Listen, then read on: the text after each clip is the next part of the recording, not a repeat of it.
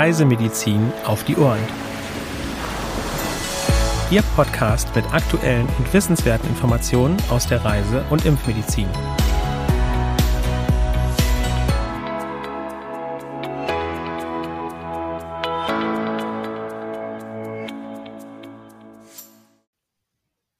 Herzlich willkommen zum wöchentlichen Podcast Reisemedizin auf die Ohren.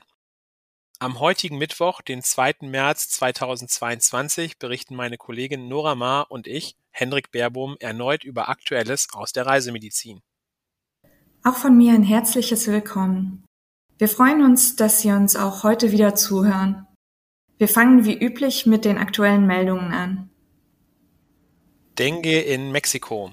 Seit Anfang des Jahres wurden bereits ca. 1485 Verdachtsfälle verzeichnet, 2021 wurden etwa 36.750 Verdachtsfälle registriert, 39 Menschen sind verstorben. 2020 gab es ca. 120.240 Erkrankungen, die gemeldet worden sind, davon 24.224 bestätigte, 79 Menschen sind verstorben. 2019 wurden 268.458 Erkrankungen gemeldet, 191 Menschen sind verstorben. Beachten Sie den Schutz vor den überwiegend tagaktiven Stechmücken. Weiter geht's mit Dengue in Peru. Seit Anfang des Jahres wurden bereits ca. 6.875 Verdachtsfälle verzeichnet. 4.223 Infektionen wurden bestätigt. Zehn Menschen sind verstorben. Die Behörden haben im Februar für Lima im Westen und einige andere Departements eine Gesundheitswarnung herausgegeben. 2021 wurden 38.258 bestätigte Infektionen und 39 Todesfälle gemeldet. 2020 wurden ca. 56.400 Verdachtsfälle registriert. 88 Menschen sind verstorben. Es sind die höchsten Fallzahlen seit 2017. Achten Sie auch hier auf einen adäquaten Schutz vor den Überträgermücken. Ja, und Dengue lässt uns diese Woche in den aktuellen Meldungen nicht los. Dieses Mal geht es um Dengue in Sri Lanka. Dabei kommt die grippeähnliche, von Mücken übertragene Viruskrankheit in Sri Lanka regelmäßig vor. Mit einem Übertragungsrisiko ist dabei landesweit zu rechnen, insbesondere während und nach der Regenzeit. Seit Beginn des Jahres sind bereits mehr als 10.100 Menschen erkrankt. Im letzten Jahr wurden insgesamt circa 35.055 Fälle gemeldet, zehn Menschen sind verstorben. Seit November haben die Fallzahlen zugenommen, besonders betroffen ist die Westprovinz mit der Stadt Colombo. Presseberichten zufolge sind auch zahlreiche Kinder erkrankt. 2020 sind circa 31.140 Menschen erkrankt und 35 verstorben. Die meisten Infektionen wurden in den Distrikten Colombo im Westen, Trincomalee im Nordosten und Jaffna im Norden registriert.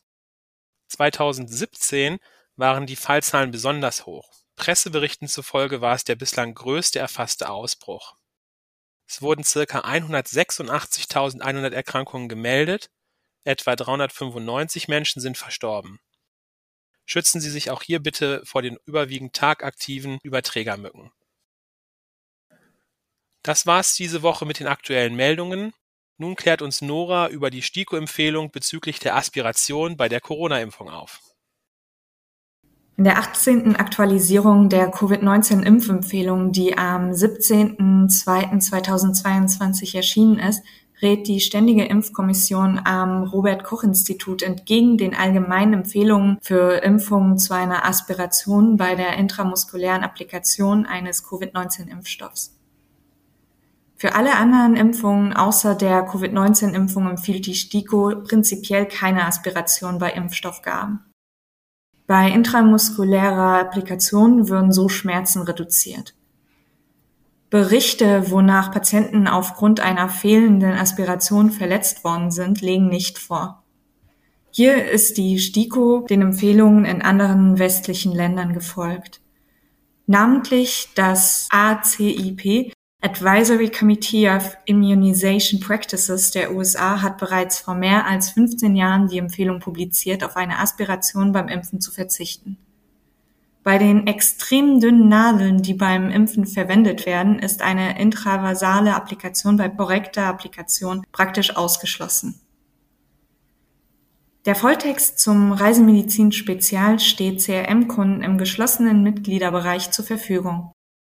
Sie gelangen dorthin, indem Sie die Seite www.travelnet.crm.de aufrufen und sich dort mit Ihren Zugangsdaten in den Mitgliedsbereich für Ärzte bzw. Apotheken einloggen. Zum Schluss erzählt uns Henrik noch, was es mit der Schlafkrankheit auf sich hat. Ja, bei der Schlafkrankheit oder auch afrikanische Trypanosomiasis handelt es sich um eine durch den Parasiten Trypanosoma brucei ausgelöste und durch tagaktive CC-Fliegen übertragbare Tropenerkrankung. Die Erkrankung tritt vor allem in den Feuchtgebieten und Savannenlandschaften im tropischen Afrika auf.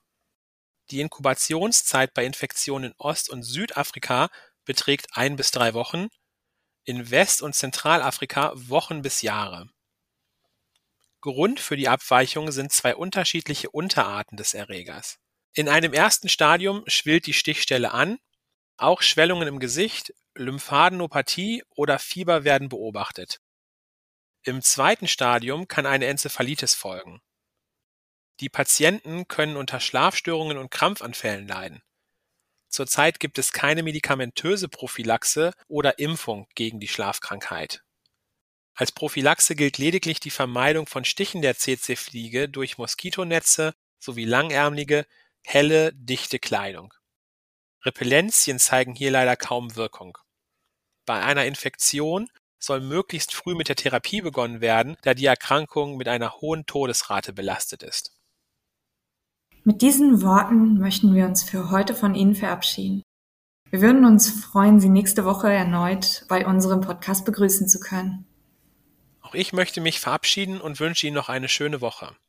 Unseren Newsletter CRM Spot können Sie wie immer auch gerne als E-Mail-Infoservice beziehen. Zur Anmeldung gelangen Sie unter www.crm.de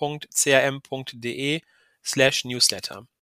Für Anregungen und oder Fragen senden Sie uns gerne eine E-Mail an info@crm.de.